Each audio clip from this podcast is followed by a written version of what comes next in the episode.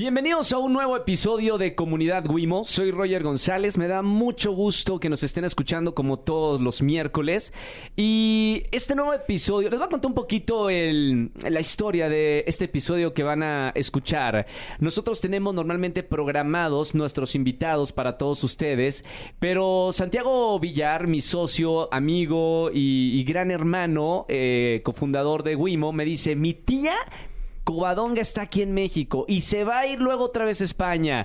Tiene una historia que contar. Y empecé a investigar un poquito de, de Covadonga, eh, Villar, y di con una plática hablando de una conferencia con muchas mujeres. Y me gusta el mensaje que, que hoy vamos a platicar en Comunidad Wimo. Evidentemente teníamos que mover todo para que Cova esté con nosotros en este episodio. Covadonga, bienvenida a Comunidad Wimo. Bienvenida, mi- bienvenida, bienvenidos. Bienvenide. Bienvenides todos sean ustedes a este formato. Muchísimas gracias por abrirme el espacio. Pero no solo el espacio de su tiempo, lo que quiero que abran ahorita es el espacio en su corazón para Estamos- oír esta historia. Estamos ahorita platicando fuera del aire un poco. Tengo en, en mis manos un, un libro que se llama Historia de un adiós con sentido. Eh, es un libro que publicaste hace dos años y vamos a hablar de, de esta historia que te transformó a ti la vida, ¿no, Coa? Mira, me la transformó a mí y a todos los que conocimos al ser querido que falleció. Sí, es una historia que me tocó la vida porque me prácticamente compartí toda la vida con mi marido, el hombre de mi vida, es un hecho, que lo conocí desde los cuatro años y que casualmente, fíjate, era el mejor amigo de tu super amigo y socio. El mejor amigo me lo presentó, o sea, mi hermano me presentó a este ser fabuloso y grandioso con el cual compartí tanto. ¿Qué te digo? Compartí la vida entera y falleció. Se los, ya les voy a matar el final, se los voy a spoilear. Pero no importa cuál es el final, el final es que él eh, se le, le diagnostican un tumor terminal en el cerebro de cáncer y fallece en 45 días, mi Roger, ¿cómo la ves? Muy rápido. Entonces a él le dan una sentencia de muerte de 45 días. ¿Cómo? Me, me voy a regresar un, un poquito, Coa, porque esto es como en las nuevas series, como las, editan, ¿no? Que ves eh, luego el final y a veces recapitulan desde el inicio. Eh, eres mexicana. Eh, háblame un poquito de cómo fue tu, infancia con tu familia, con tus padres. Soy una mujer sumamente bendecida, no solamente en mi infancia, también en mi adolescencia y en mi madurez. Mi infancia fue como de Disneylandia. De verdad es que todo se me dio por anticipado. Poco deseé, porque mis papás todo me lo dieron anticipadamente y es muy difícil, aunque usted no lo crea, es muy difícil cuando la vida te sobrepasa en bendiciones. Sí. Y regresando un poco a a la edad adulta, yo me dedicaba a dar conferencias y talleres, Roger, porque la vida me puso ahí por, por casualidad. Y el tema que yo trataba con las, conf- con las mujeres de la base de la pirámide era eh, la resiliencia, ¿no? que es esa, esa capacidad del alma de responder y reaccionar ante lo inevitable Sí. y les hablaba de la vida tiene sentido de ser vivida a pesar de todo. Y todas se paraban y ¡ah, sí, cops! Porque ese es mi nombre eh, como conferencista. Y llegaba a mi casa y mi marido, Rolando, que Sí. lo conozcan y que quiero que se enamoren de él, by the way. Rolando me decía, ¿cómo te atreves, Covadonga? ¿Cómo te atreves a hablarles de dolor si tú en tu vida has tenido un dolor casi ni de muelas? ¿Tan así fue tu infancia y, Sí, adolescencia? sí. Sí, de ¿Cuál, cuál era su- eh, tu máxima preocupación cuando estabas más joven? Un examen oral. ¿En serio?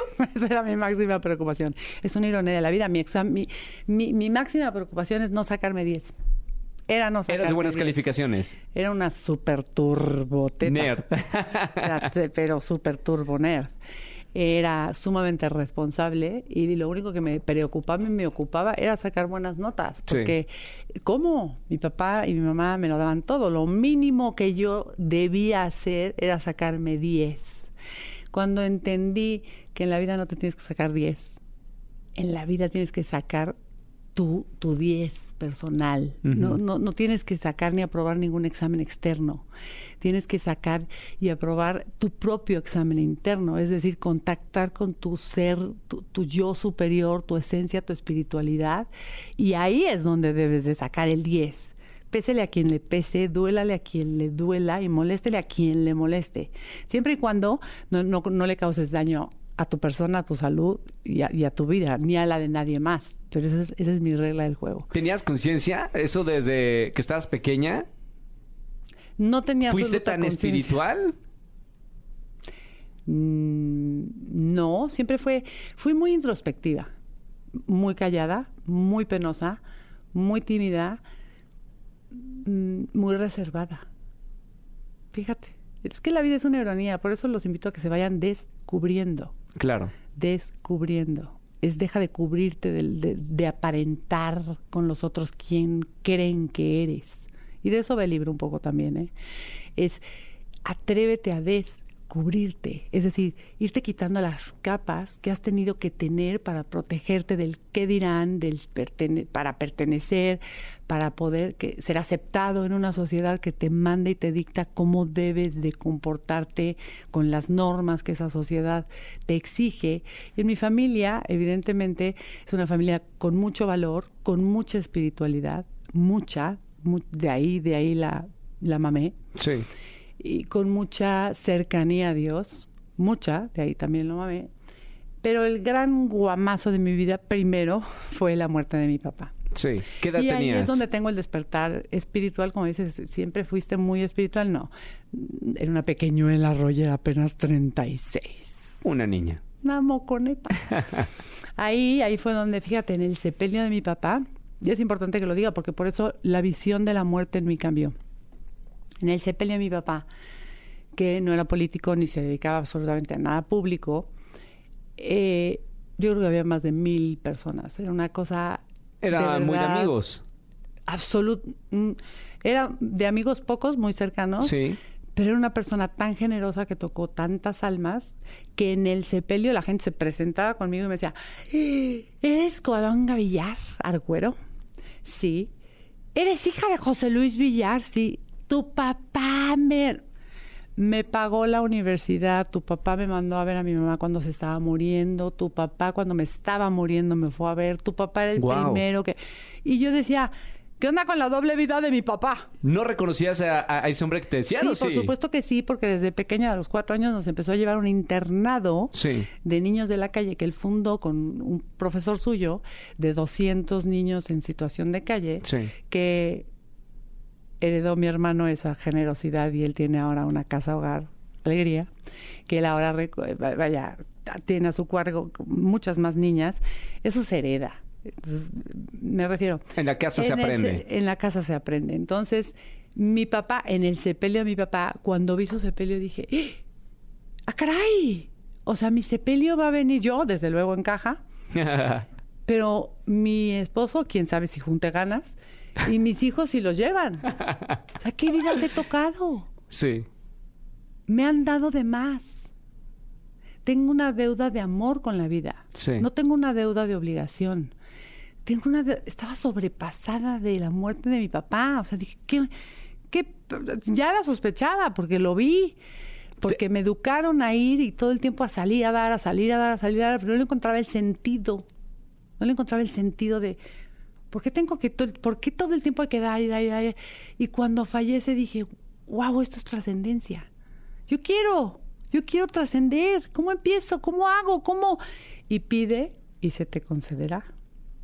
Toca y se te abrirá. Busca y encontrarás. Entonces, Roger, me puse a buscar.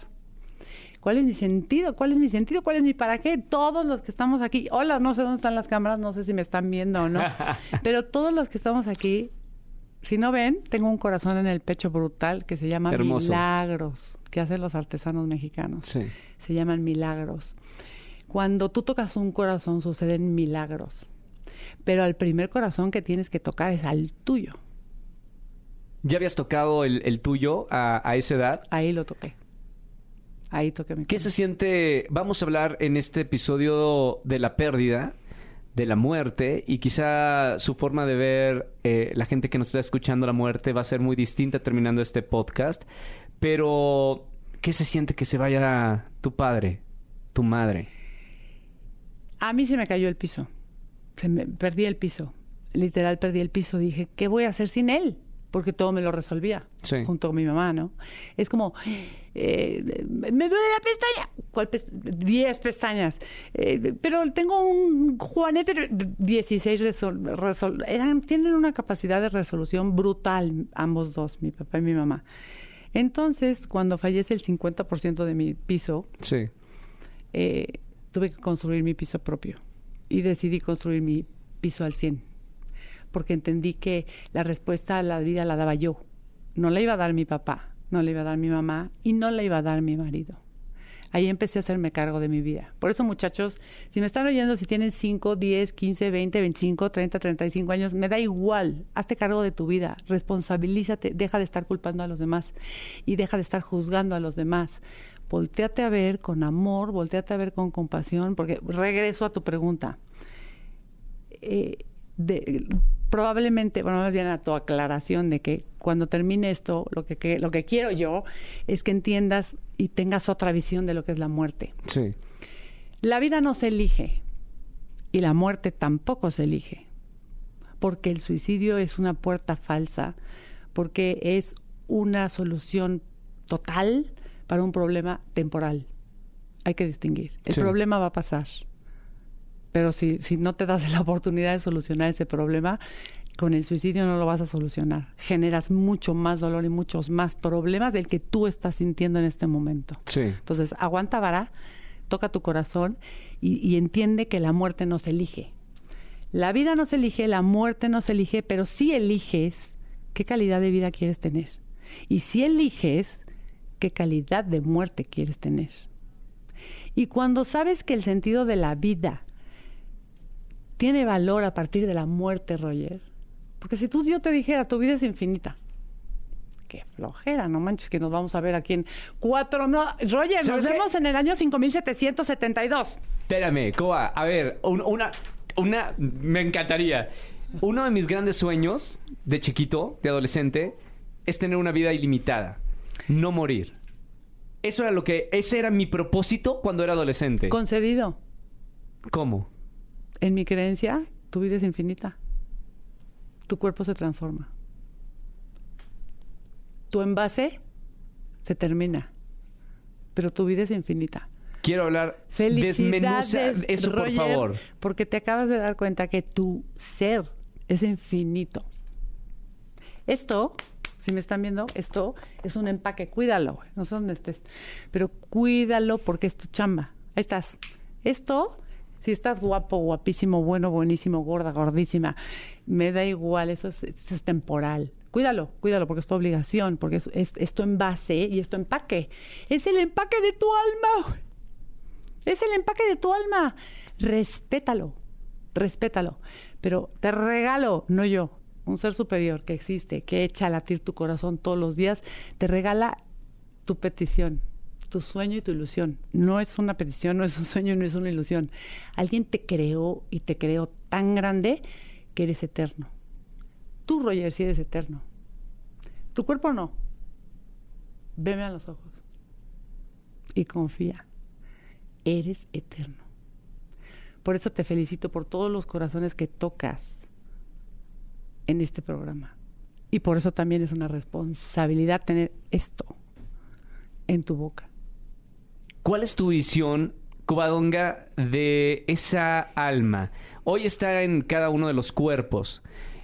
¿Qué pasa, de- ¿Qué pasa cuando este cuerpo físico muere? Mira, te voy a decir algo muy fuerte, muy fuerte. Y ya me, mi hija, mis hijos ya me diagnosticaron con locura. Eso es bueno. ¿Y qué crees? Estoy feliz porque la locura lo cura. Ujú. Si tú te permites salirte de la norma y parecer con sentido, obviamente con un, con un final mayor, ser la locura, lo cura. Cuando tú te sales de la locura de tener que cumplir lo que el otro, lo que la sociedad te exige es el cumplimiento. Cumplo y miento. Entonces, lo que quiero captar de tu pregunta es, ¿somos eternos? Sí.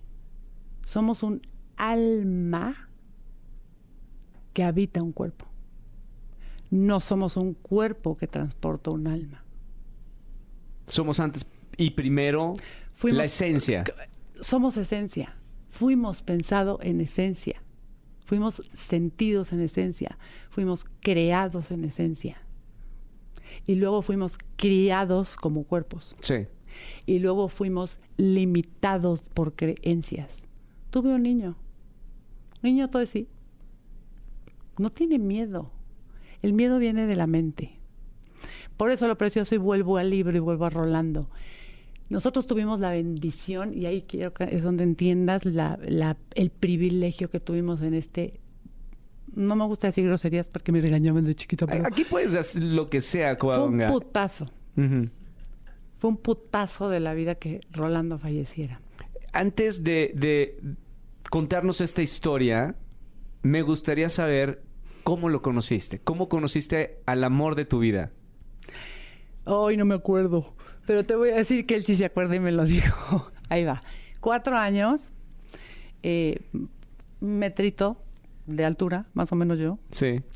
Eh, y él entró a los nueve años a mi, a mi casa con José Luis, el hermano de este De pedazo de, de hombre. Entraron, shalala, shalala, y estaba la niña de cuatro años con sus cairelazos, su vestido español de smog, Ajá. preciosa, con sus chapas. No, preciosa, mentira, eso me dice mi mamá, que me quiere, que me quiere mucho y siempre me hace creerla muy, muy, pero no. Él entró y entonces dijo, esta mujer, fíjense qué hocicón, ¿cómo le iba a creer? De Eso es lo que te cuenta, ¿verdad? Pero ya se murió y ya se lo creí. Sí. Se tuvo que morir para creerle. Pero con sus hechos lo demostró. Dijo, esta mujer, pedazo de cuatro añitos, Sí. va a ser la mujer de mis hijos. Chan. Orate. Ese sí estaba orate. Claro. Y luego fui creciendo y ¿qué crees? Que evidentemente nunca salió con nadie, nunca pretendió a nadie. Y mi hermano le decía, ya, güey, ¿no te gustan las viejas o qué?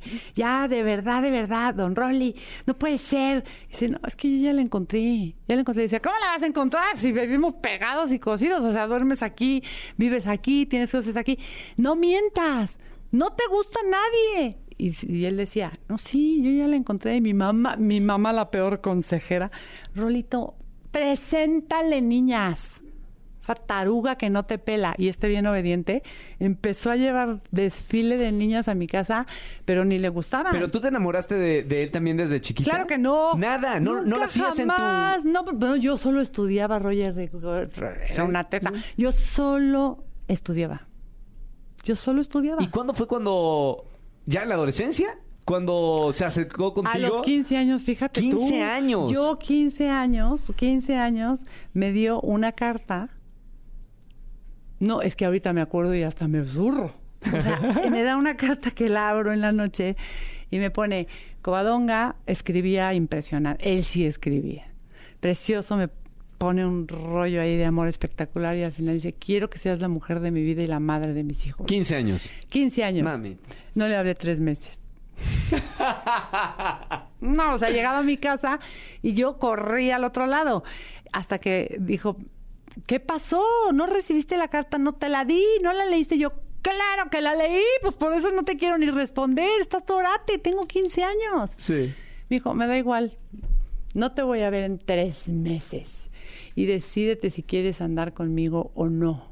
Porque si no anda... Sí, era manipulador. Mugre Rolly no te debería de haber escrito. Porque si no andas conmigo, no me vuelves a ver nunca jamás. ¿Y qué crees, Roger? ¡Le creí! Bien. ¿Cómo? Pues sí. Bien. Sí, muy bien. Hoy, hoy podría decir excelente. Esco- me escogió y, y escogí perfecto. La verdad, ¿Qué- qué- me- ¿Cómo fue esa adolescencia empecé a los juntos? 15 años. Era ¿Te dan permiso? ¿Cómo? Pues era el mejor amigo de mi hermano, se educó con mi familia. O sea, tenía luz verde.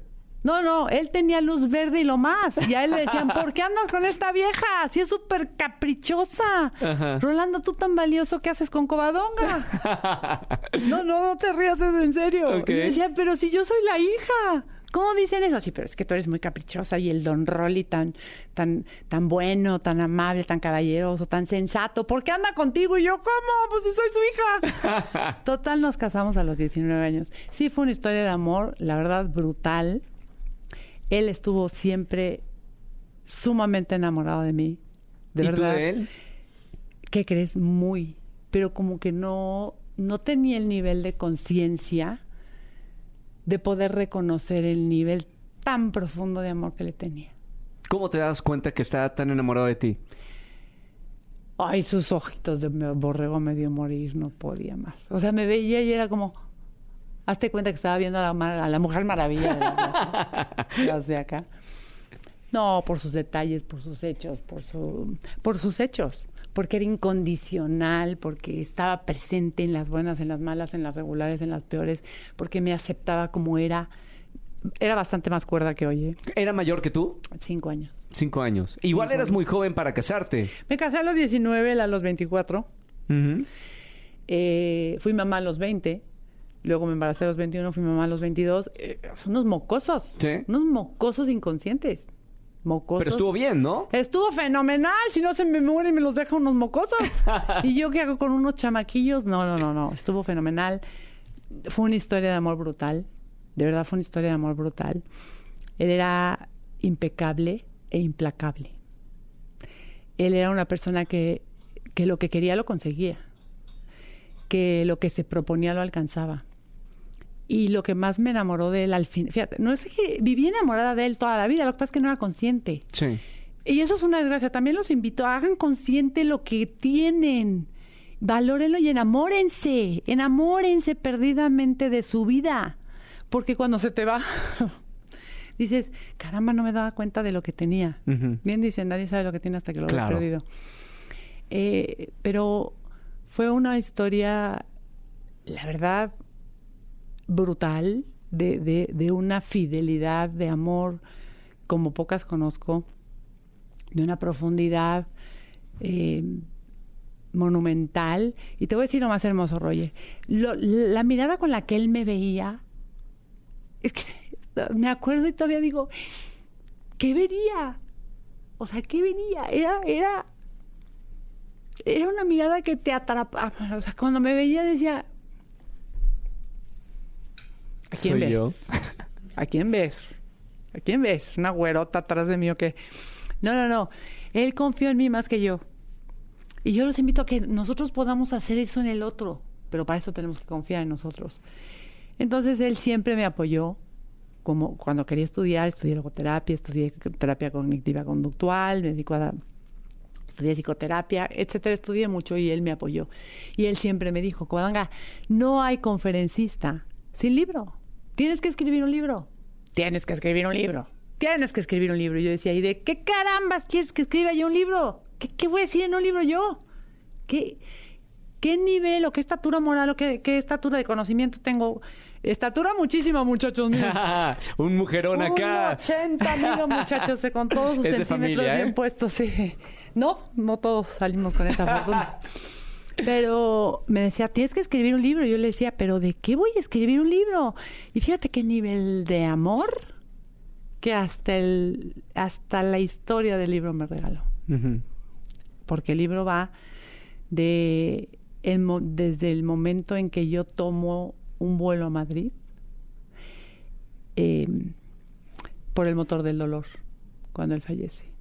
¿Cómo? Ahí escribo el primer capítulo, en el, en el aire, en el aire. ¿Cómo fue? Eh, me queda claro que es, es una historia de, de amor genuina la, la que viviste, eh, Covadonga. Y me gustaría saber cuál era ese secreto de que estos dos seres estuvieran tan unidos en esta historia de amor. La respuesta es súper fácil de decir, Roger. Y es súper profunda de llevar a cabo. Es, oigan bien, es querer, querer, Querer, querer. querer, querer. Es yo todos los días te quiero querer a ti. Pero para eso cuando iba en el avión escribiendo el libro, decía, yo no vuelvo a cometer esta estupidez de prometerle a alguien, prometo serte fiel en lo próspero y en lo adverso, en la salud y en la enfermedad, y amarte y respetarte todos los días de mi vida. Es una promesa de vida.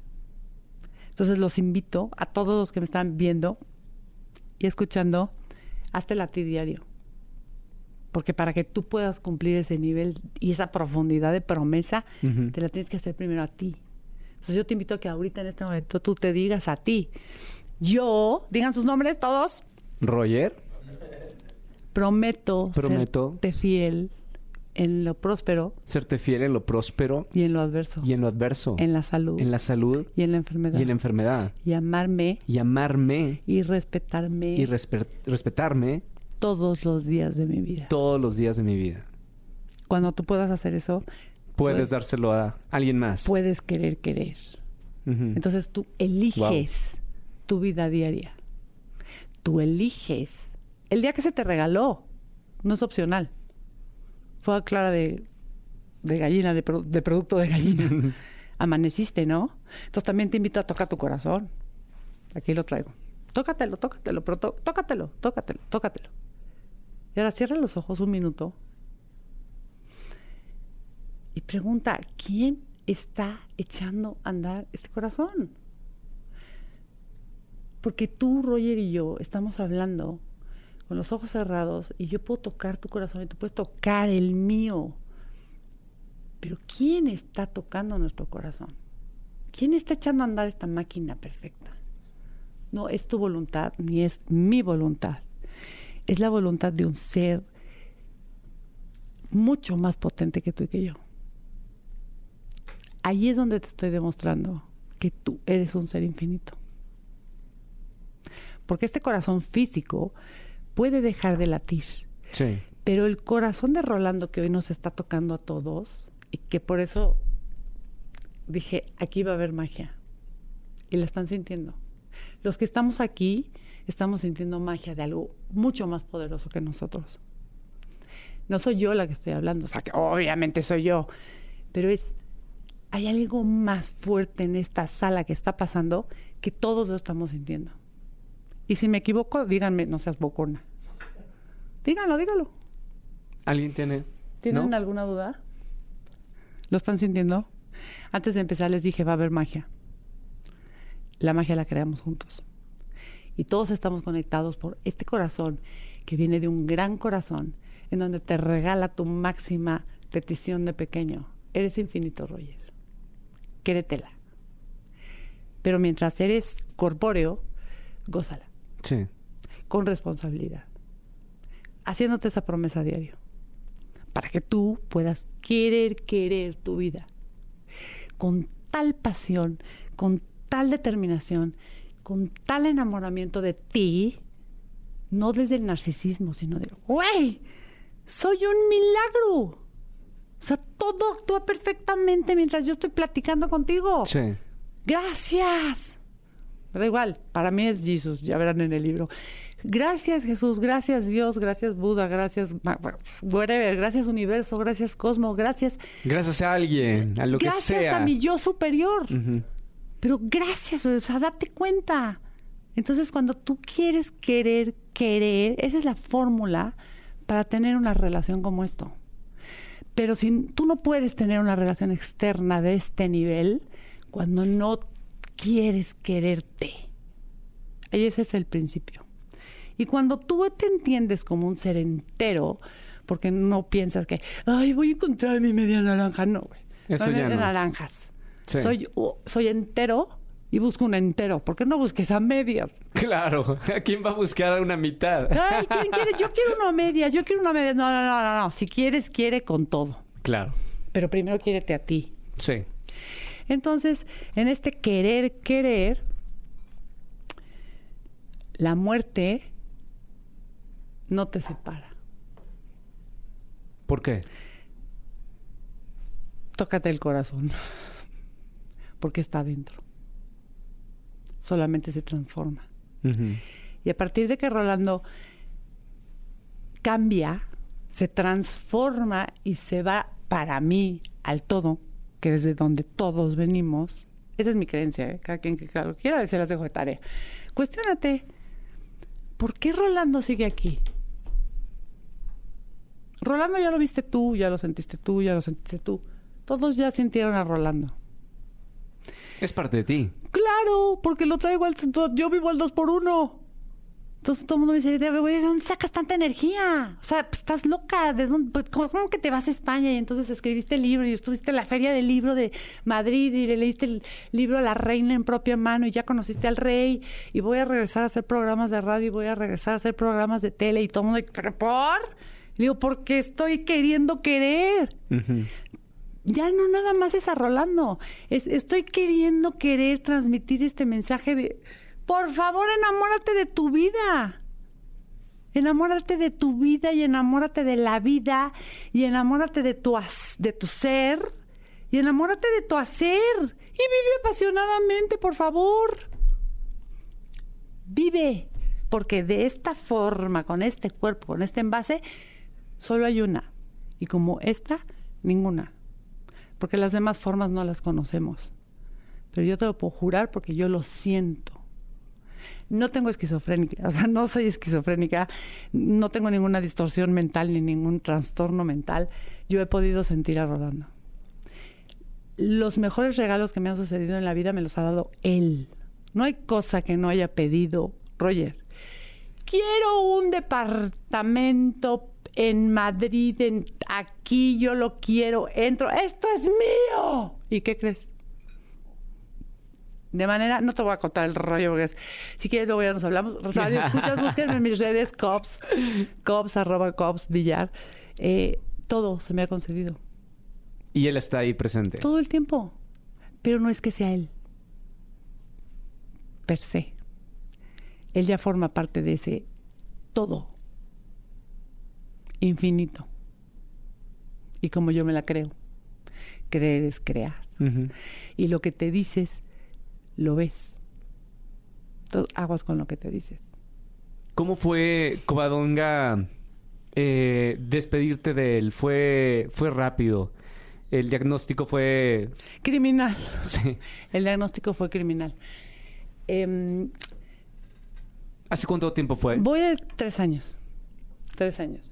Voy a decir algo que les va a parecer brutalmente estúpido, pero es brutalmente honesto. Es el potazo más grande que me ha dado la vida. Es un dolor que me partió el corazón. Me partió el corazón en dos, pero me llenó de regalos. Todo, cada perlita es un regalo. Porque así decidí. Porque me agarré de ese ser superior y le dije, "Oh, o sea, a ver, ¿cómo le haces? Porque esta la pasamos sí o sí. ¿Lo culpaste a ese ser superior en algún ¿Cómo momento? Me enojé, no te puedes imaginar.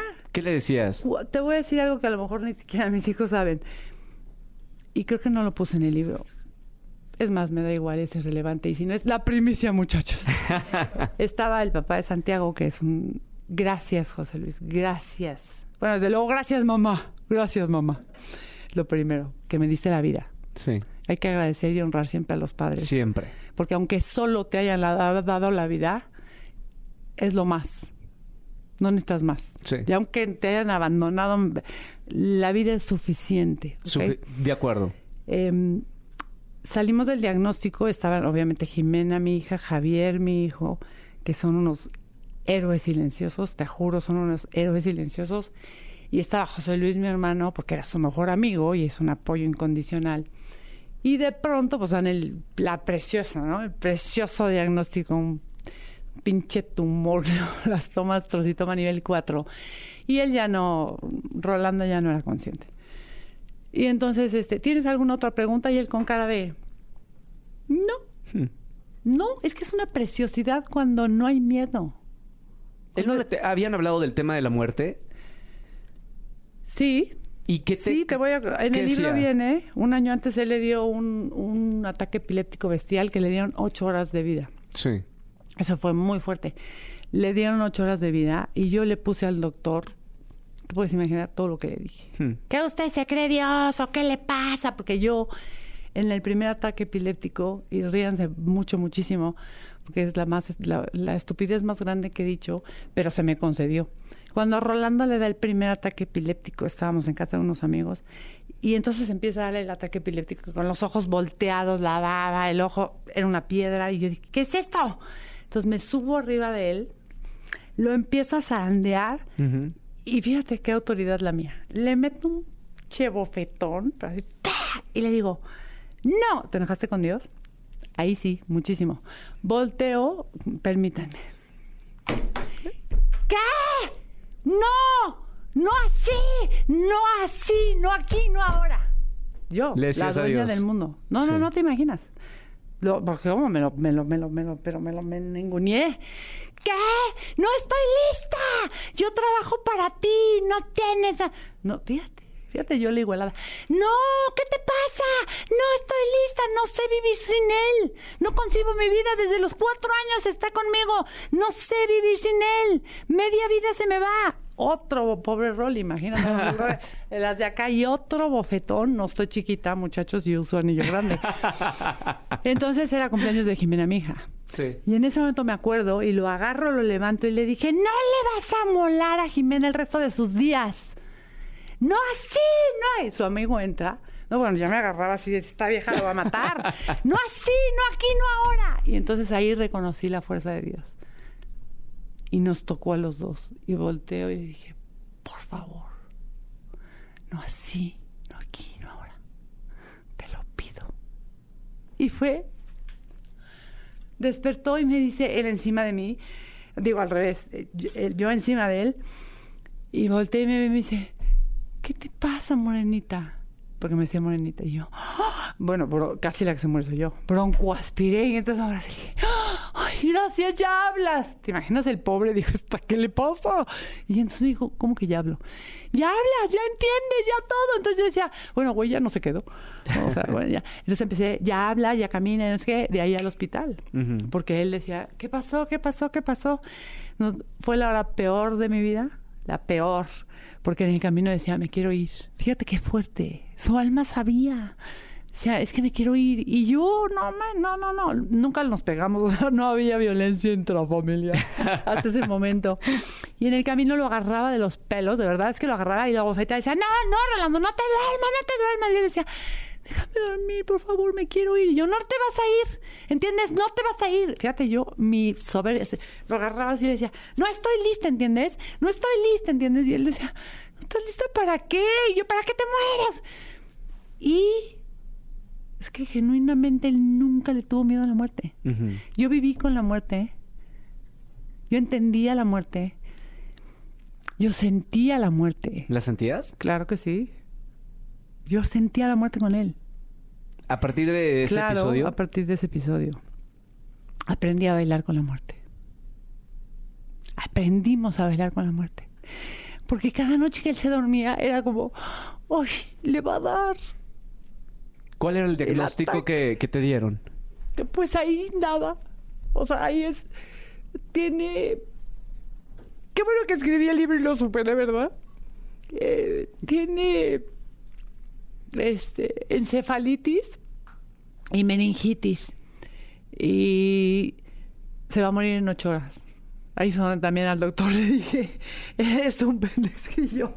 Te lo juro que, no, sí, en lo que sí me cae que de ahí, ya ves por qué de ahí vengo loca.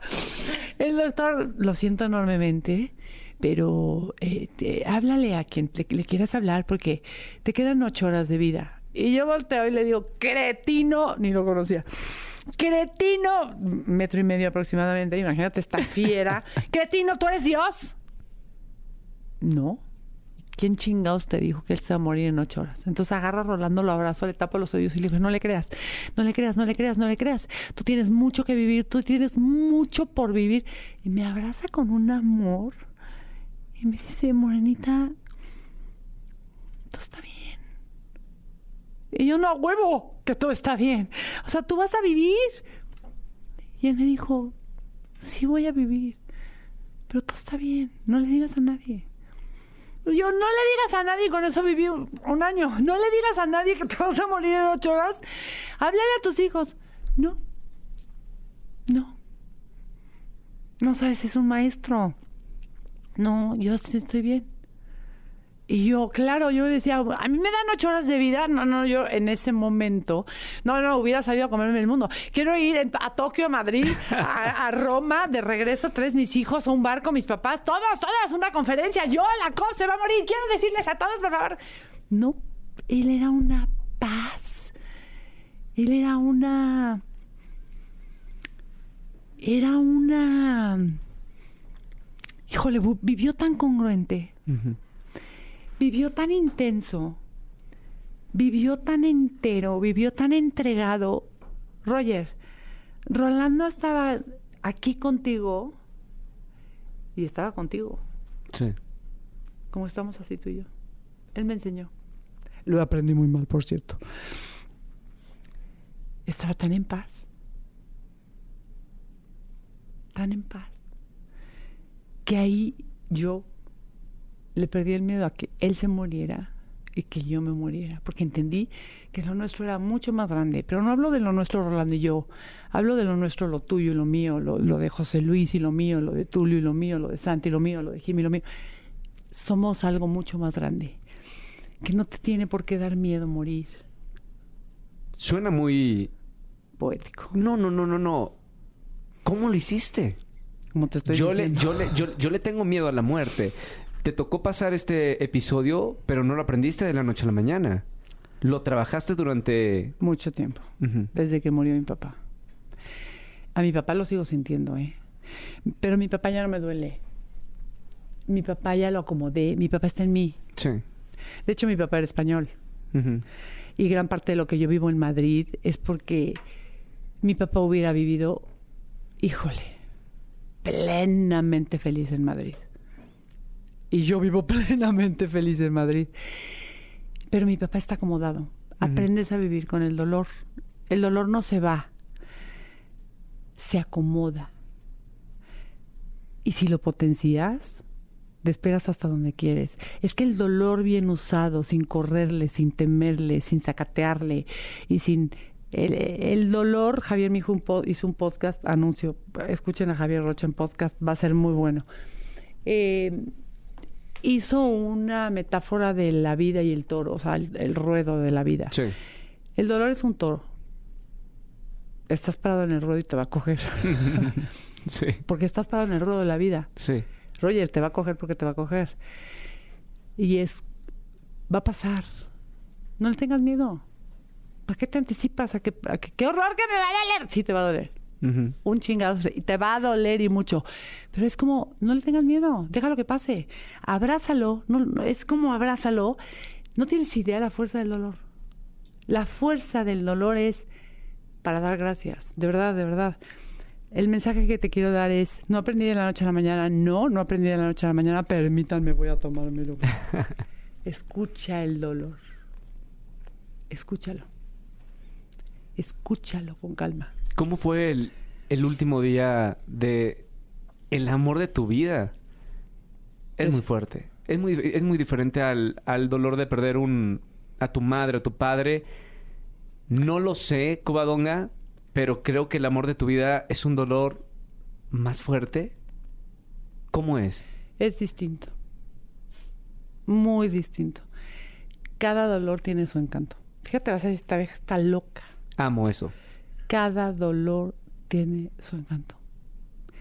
Cada dolor tiene su enorme regalo. Entiéndemelo. Una... per- ¿Me crees? Totalmente. Ok. En proporción al putazo, si lo transformas, es el nivel de regalo que te da la vida. Sí. Yo el dolor de Rolando, fíjate, me da el regalo de estar aquí contigo. Te pregunto, ¿los- ¿estás disfrutando esto que está pasando entre nosotros? Estoy aprendiendo muchísimo. ¿Pero lo estás disfrutando o solo estás aprendiendo? Sé neto. Se vienen a mi mente mil cosas Dime. que reflexionar. Siempre que termino de hablar con alguien en este proyecto, voy a mi casa drenado de información. Es que no quiero que te drenes de información. Porque la información se va. Información, sensación. Sí, sí, te Es- entiendo. Pero es, déjate sentirlo sin miedo. Solo acéptalo. Porque cuando lo aceptas, lo trasciendes.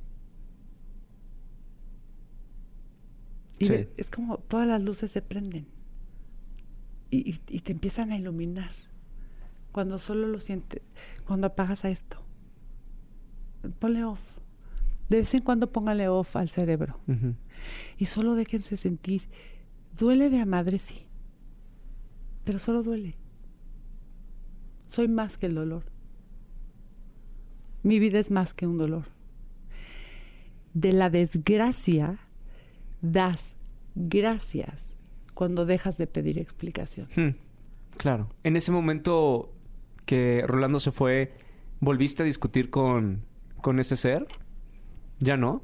Hombre, en ese momento le es que pues, te juro soy fuera de serie. Todos somos fuera de serie. En ese momento cuando cuando Rolando ya venía hablando mucho con él. Muchos años antes venía hablando con ese ser. Muchos años antes venía cuestionando ese ser. Hasta que entendí que no se le cuestiona. Se le escucha. ¿Qué te decía? Tranquila. Eres más que eso. Y vas a llegar muy lejos. Y yo le decía, chinga. ¿Yo para qué quiero llegar lejos? Yo quiero lo que quiero. Ajá. Y cuando entendí que lo que cuando lo que yo quiero y cuando lo que tú quieras se alinee, todo es perfecto. Y lo que pido todos los días es quiero verme como tú me ves. Porque me veo impresionantemente bella.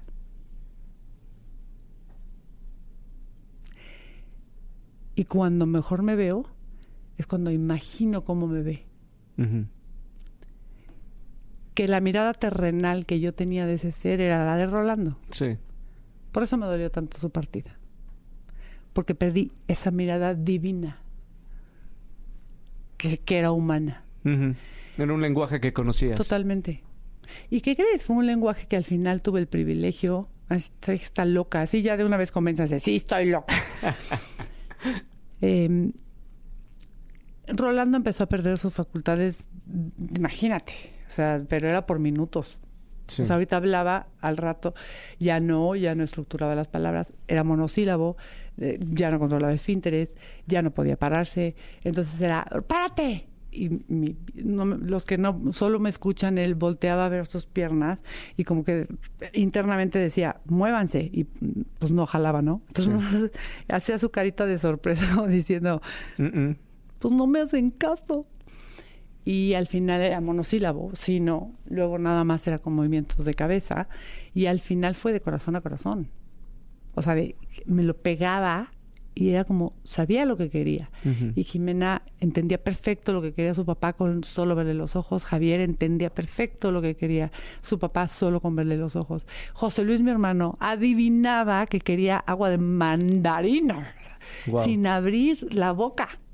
Y lo llevaba por su agua de mandarina y se tomaba su agua de na- mandarina. Y eran felices. Y el Rolly ya ni hablaba. Y creo que la, la grandeza explosiva de Rolando, todos la tocamos cuando ya no hablaba. Cuando solo observaba. Se comunicaba. No hablaba. Entonces, cuando tú se comunicaba de alma a alma, cuando tú tienes el privilegio con el dolor, ¿eh? yo no estoy quitando el dolor, Sí. pero nunca le corrimos al dolor. Nadie de mi familia, nadie, incluido, por supuesto, los primeros mis hijos, mi mamá, mis hermanos, Santi, nadie le corrió el dolor. Nadie le huyó al dolor. Nadie dijo, uy, qué miedo, se está muriendo, que se... Vámonos. No.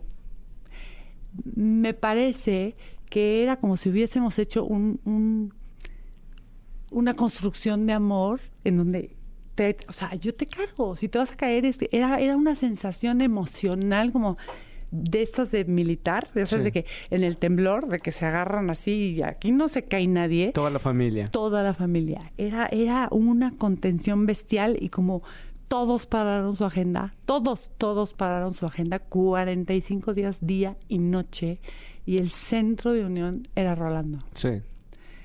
Fue un regalazo, Roger. Del nivel del putazo es el nivel del regalo. ¿Cómo fue el, el último día, Coba? Híjole, me da un... Me encantaría que Jimena, mi hija, lo contara. Jime, ¿estás aquí? Me encantaría. Me va a matar porque me hizo jurar que no iba a hablar. Si tienes la confianza de platicármelo, yo feliz. Como quieras, Jimena. Es que se murió. el- Rolando eligió, por eso te digo, no eliges morir, pero sí eliges la calidad de tu muerte. Y Jime tuvo el privilegio. ¿Quieres? Gracias, Jime. Gracias.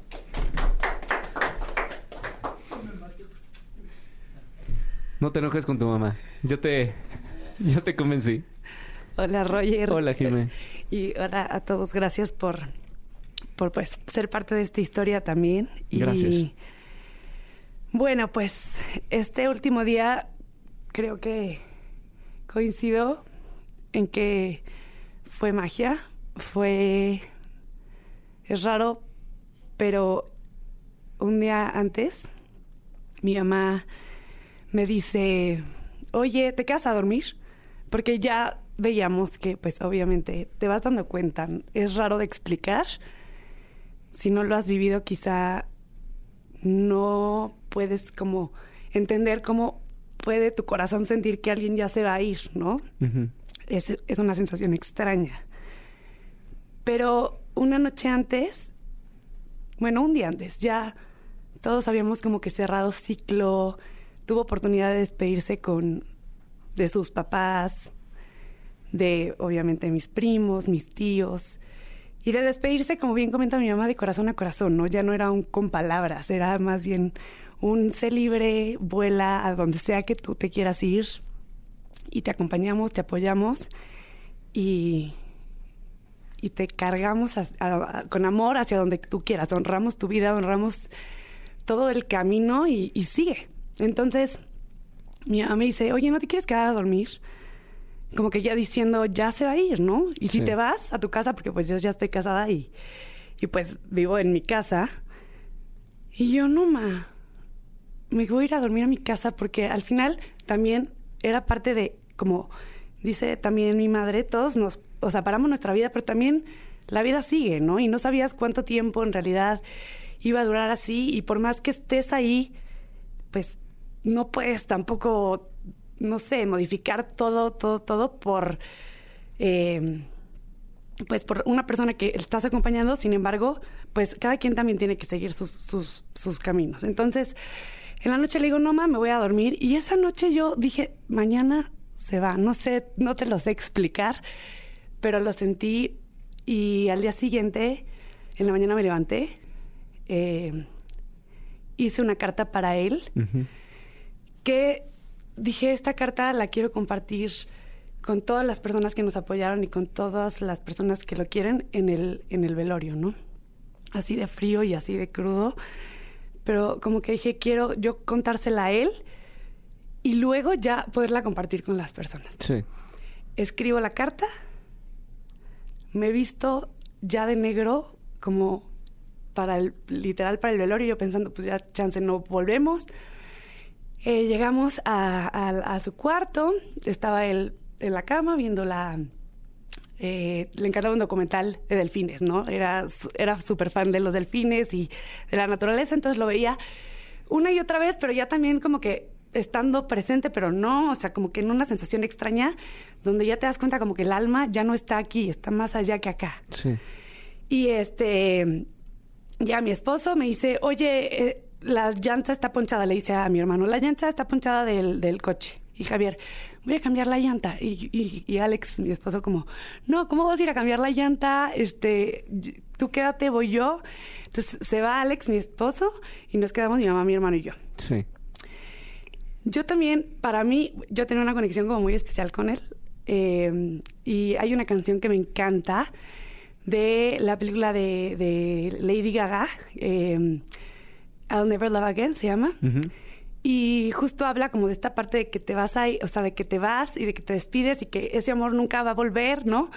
Y, y para mí esa canción era muy, muy especial. Entonces, estoy ahí yo con él, le pongo esa canción, se la puse como dos veces.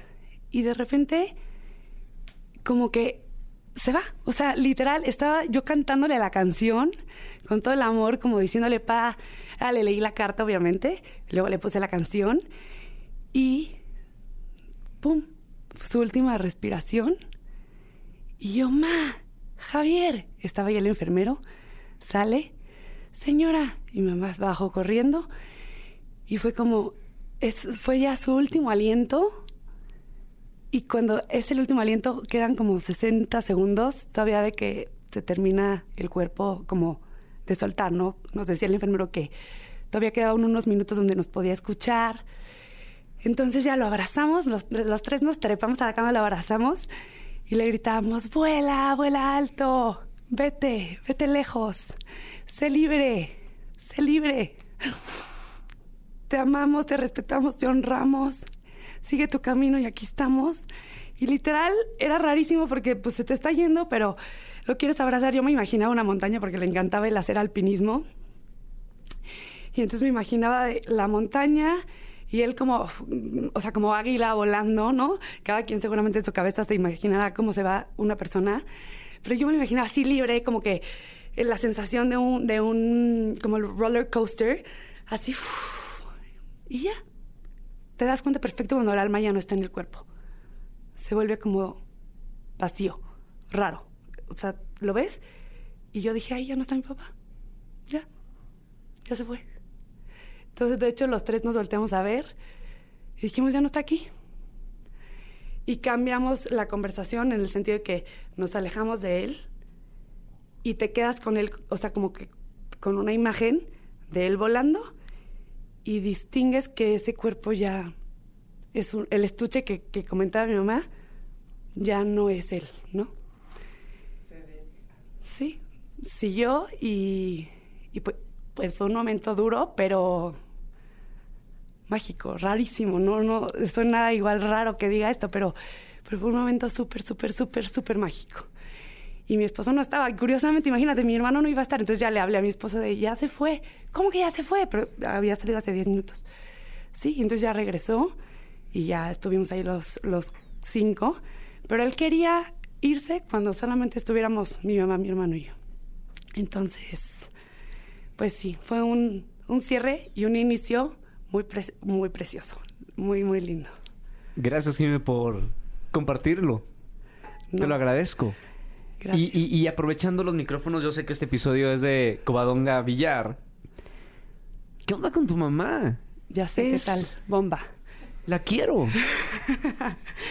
es, única. Bueno, tiene. ¿Qué te ha enseñado tu madre? A ser libre, a no tener miedo, a ir por todas, a amar cada día con locura. A, o sea, de verdad hay cosas que yo digo, mamá, ¿cómo, cómo haces eso? Pero sí vive al vive sin límites, vive sin limitaciones, hace cosas que nadie se atreve y lo que sea de los niños no no como que no no miden porque simplemente viven, sienten y hacen. Así es ella, o sea, como que tiene un alma muy de niña, muy libre, sin cualquier tema de sentirse juzgada. O sea, le vale tres pepinos lo que la gente piensa, diga, haga. O sea, ella es puro corazón.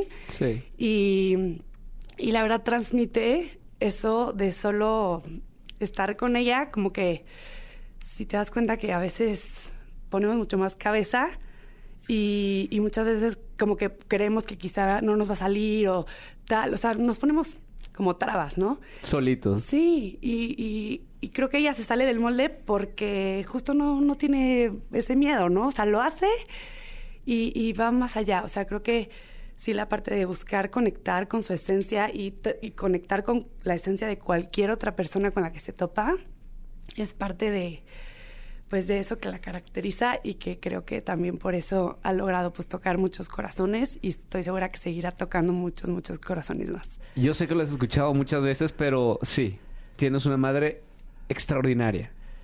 Sí que sí. Y tiene una hija extraordinaria. Pues Confirma. se hace lo que se puede. Pero gracias por este espacio. Gracias. eh, Gracias a todos. Gracias, Jimé, por compartir esto. ¡Wow! Me va a matar, lo sé. Muchachos, hoy en la noche muero. Hoy en la noche muero, pero muero de emoción, muero de alegría, muero de gratitud, Roger, por este tiempo. Gracias, gracias Santi, por estar aquí en Por la este, confianza. en este podcast. Eh, ¿Qué te enseñó la vida después de, de esta pérdida del amor de tu vida, de tu maestro? Em, que gané. ¿Qué ganaste? Gané libertad. Gané confianza. Gané expansión. Gané mucha fe. Vi cara a cara la muerte. Como te digo, dormí con ella. Sí. Bailé con ella. La respeto y mucho. Pero la muerte está tan segura de su victoria que hasta nos deja vivir. Hmm, Sí. Eh, esto que dice Jime de vivo libre, pero ojo, eh, vivo libre con mucha responsabilidad, no libre a lo pendejo. Sí. Em, gané ver la vida de otra forma. Rolando me enseñó a no temer. Rolando me enseñó a ser libre. Cuando él fue libre de, la, de las creencias, cuando le pusieron off a su cerebro y todos tocamos esa alma, sin prejuicios, sin expectativas, sin exigencias, solamente observando ese ser grandioso, fíjate, gran Dios, oh, es como las palabras hay que escucharlas. Todos somos gran dioses. Sí. Eso me enseñó la vida. Eh, a hacerme responsable de mi vida y de cómo quiero vivirla. Hacerme responsable de mis actos y de la trascendencia de los mismos. A entender que puedo vivir con el dolor sin miedo. Y puedo vivir el dolor con una enorme alegría, Sí. que parece lo más incongruente. Pero caben las dos. Pero caben las dos, porque en estos 45 días de despedida, lo que decidimos mis hijos y yo cuando hablé con ellos era, a ver, esto se va, tiene fecha de caducidad, se va a morir. Es un hecho, ya sabemos cuándo. Vamos a festejarlo. Y le hicimos fiestas. O sea, la gente no entendía. O sea, ¿cómo le vas a hacer una fiesta? O sea, estás tú muy tocada. Y yo decía, no, no, no. Es que quiero que él sienta, por eso lo sentía. Quiero que él sienta todo lo que lo quieren, todo lo que lo aman, todo lo que lo admiran, todo lo que le aprendieron. Quiero que se lo lleve. Entonces nos dedicamos a hacerle fiestas. Porque íbamos a tener la vida entera para llorarle. Hmm. Y coño, ¿por qué llorarle en sus narices si no entendía nada? Entonces no tenía sentido que nos viera llorar. Porque Claro. claro, cuando nos veía llorar, nos veía como... ¿Por qué lloran? Ni siquiera se podía preguntar el por qué lloran, no entendía. Sí. Entonces, ¿qué gané? Híjole, Roger, gané mucho. Gané, gané, gané vivir al dos por uno. Gané sentirlo dentro y no fuera. Gané el no pelear con él. El, el no pelear con la vida. El aceptarla. Ujú. Como viene. Como toca. El cuidar muchísimo lo que, lo que pienso. Porque lo que dices, ves y lo que ves lo crees. Y aunque no lo veas, lo que creer es crear. Te voy a decir por qué. Porque él toda la vida dijo, mi cerebro es digno de ser estudiado. ¿Por qué te decía eso? Concedido, pues estaba por, por, por orate, no sé. No tengo ni idea, porque eh, no era, cero era raro. El, mío es el que, de- no, yo... Yo creo en el yin y el yang, ¿eh? Sí, sí, sí, sí, sí, no, no, no, no. Él toda la vida dijo, en serio, de verdad lo dijo. Mi cerebro es digno de ser estudiado. Y es, pero pues sería porque se casó con este ente tan raro. ¿Por qué sería digno de ser estudiado? Tenía dos frases que repetía constantemente. Sí. Mi cerebro es digno de ser estudiado, concedido. Valgo más muerto que vivo. Qué triste, ¿no? O sea, económicamente sí. Concedido. Tenía mil frases más, o sea, aquí lo, se van a enamorar de Rolando. Pero ojo con lo que te cuentas. Ojo con lo que te dices porque es concedido. Si lo dices, lo ves. Entonces, por eso díganse cosas bien fregonas. Sí. Díganse cosas bien fregonas. ¿Qué más gané? Gané atreverme a hacerme cosas que nunca hubiera pensado. Hoy vives en, en Madrid. Me Vivo. dijiste que, que esto fue una razón para irte a, a España.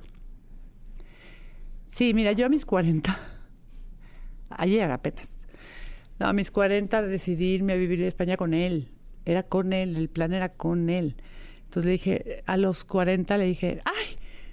Nos vamos a ir a vivir a España a mis 50 y vamos a vivir seis meses sabáticos. Y él siempre me dijo, durante 10 años, 10 cumpleaños míos, le dije, Rolando, prepárate porque en nueve años nos vamos a España. En ocho años nos vamos a España. Y él siempre me dijo, no, te vas a ir tú, yo te lo voy a pagar. Cumplidor el hombre, ¿eh? Hasta muertos cumplidor. Te vas a ir tú, yo no. Yo te apoyo, pero te vas a ir tú. ¿Qué crees? Y cuando tomé el vuelo dije, no que no te venías conmigo, mijo, te veniste conmigo. Y efectivamente cumplió su palabra, cumplidor. Me sigue manteniendo hasta el día en que te mueras. Me prometió cuando nació Jimena, en el parto que fue uf, precioso, pero tardadita, la niña. Es que se- para coserse también llevaba su tiempo. este, ahí me prometió y me dijo, yo te prometo que tú nunca en tu vida te vas a tener que preocupar de nada más que de gozar la vida. Yo te voy a mantener toda tu vida. Gracias, Rolly, por ser tan cumplido. ¿Qué gané? Híjole, gané mucho, Roger. Gané mucha confianza en la vida. Gané mucha confianza en el, en el creador y en sus designios. Y sabes qué? Mucha confianza en que tú pones, pero Dios dispone y confía. Y a veces confía porque cuando te cambian la jugada, es que la jugada que viene es mejor. Sí. Y creo que la vida para mí es como un juego de cartas. Y es como, van rápido, ¿eh? Te las tiran rápido. Entonces tú ves como veo doy, como veo doy, como veo. ¿De qué, de qué se trata? ¿De pares? ¿De, de, de tercias full? ¿Qué estamos jugando? ¿Texas? Entonces llegan las cartas y en lugar de estar diciendo, ¡ay, qué! ¡Me tocó un as! Igual Juégalas. Es, da igual, te están cayendo las cartas, juégalas. Entonces, como veo doy, como veo doy, como veo doy, y va pasando la- así. Pero entonces hay gente que recibe la carta y en lugar de decir, ¡ay, wow! Da igual. Es un dos de haces y no sabes de qué va el juego. Ponte listo, mijo, porque ahí viene la siguiente carta y es como veo doy, como veo doy, como veo. Así siento que es la vida. Entonces Sí. no pierdas el tiempo quejándote de que, ay, me tocó unas de corazones. Es tu jugada maestra. Úsala. O sea, aunque sea la mejor pachuca del mundo, es tu pachuca. O sea, a los que no juegan carta, pachuca no es nada. Entonces es como, ¿y qué toca ahorita, manotazo? Vamos, una, una, dos, tres. Juégala, juégala. Es, la vida es un juego, un juego espiritual. Para mí, ¿eh? Para mí. La vida va de un juego espiritual, entonces es, ay, caray, gózala. Con dolor, gózala. Con enfermedad, gózala. Todo. Esto, esto también pasará. Es mi lema. Entonces, es- esto también pasará. Gózalo. Si está fregón, gózalo, porque esto también pasará. Si te está doliendo hasta la médula, gózala, porque estás vivo y también pasará. Si te está dando un pánico terrible, es- abrázalo, porque esto también pasará. Sí. Entonces, en todas sus formas, la vida es bella. De verdad, de verdad. O sea, ahora sí que lo digo porque lo hago. Es goza la vida porque para mí venimos a la vida tres cosas. Es muy simple. ¿Cuáles son? Para mí, ama, sé feliz y deja huella. Ya, no es tan complicado. Ama, sé feliz y deja huella. Me voy con esas. Eso veniste. Coadonga Villar, qué gusto conocerte. Argüero. Por favor. Si no se nos enojan. Uf, Gracias por, por estar aquí. Qué gusto conocerte. un placer. Eres una gran mujer. Y tienes una gran misión. Una gran misión. Que llega a muchos corazones. Te lo deseo. Te honro, Roger. Gracias porque tú eres un gran ser que ya toca muchos corazones. De verdad me siento muy honrada, muy bendecida. Gracias a todos ustedes por su tiempo, porque quien se- te regala su tiempo, te regala su vida. Ojo con lo que haces con tu tiempo. Gracias por amar, Roger. Gracias por ser feliz y gracias por dejar huella. Igualmente. Compartan este episodio de Comunidad Wimo y nos vemos en España. ¿Sí? Cerrado, mi Roger. Casa ahí. Chao. Gracias, Coba.